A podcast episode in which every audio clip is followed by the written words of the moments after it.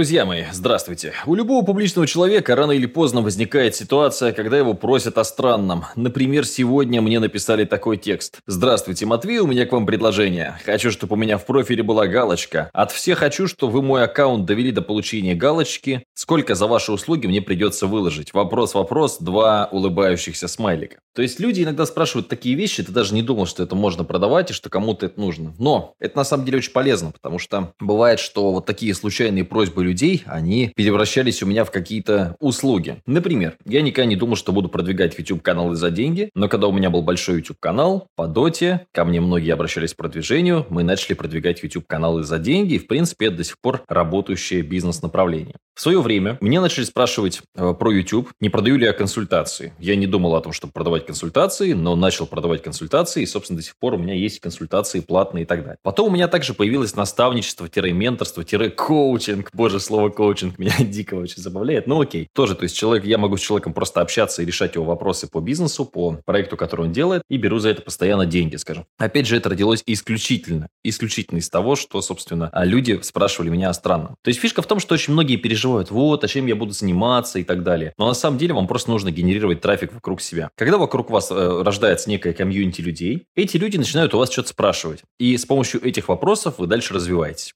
Еще один пример. Я начал делать живые встречи с учениками, потому что понял, что во многие города я не приеду с тренингом, ну, в какой-нибудь там город, где 50 тысяч населения, маловероятно, да, мой приезд. Но если я мимо этого города приезжаю и могу там с пятью, шестью, семью ребятами поговорить, почему бы нить не сделать, там, попить кофе, да, и так далее. Вот, то есть, опять же, это родилось из этого формата. Потом я заметил, что когда я сделал, начал делать живые мероприятия в Москве, ну, Москва просто всех притягивает, ну, понятно, что там есть разные тоже варианты, что люди даже в маленькие, из маленьких городов и в маленькие города приезжают из других городов на тренинг. То есть, если это город там 500 тысяч, то уже вполне реально, что в него поедут какие-то соседние маленькие города. И люди в Москву начали приезжать вообще со всей России, не только из России, из соседних стран, когда я делаю там мероприятия. Я понял, что людям хочется потусить, пообщаться больше, чем послушать человека на сцене, и мне самому тоже больше хочется потусить, пообщаться в некой приятной э, компании, чем слушать человека на сцене. Ну и, соответственно, мы начали делать эти самые туры, и первый тур сейчас будет летом в Казани. Вы, кстати, все еще можете написать в личку и записаться, там еще есть места, то есть три дня будем вместе тусить. То есть таким образом очень многие проекты развиваются, особенно если ты вот такой медийный и не стесняешься людей. Много идиотов, конечно,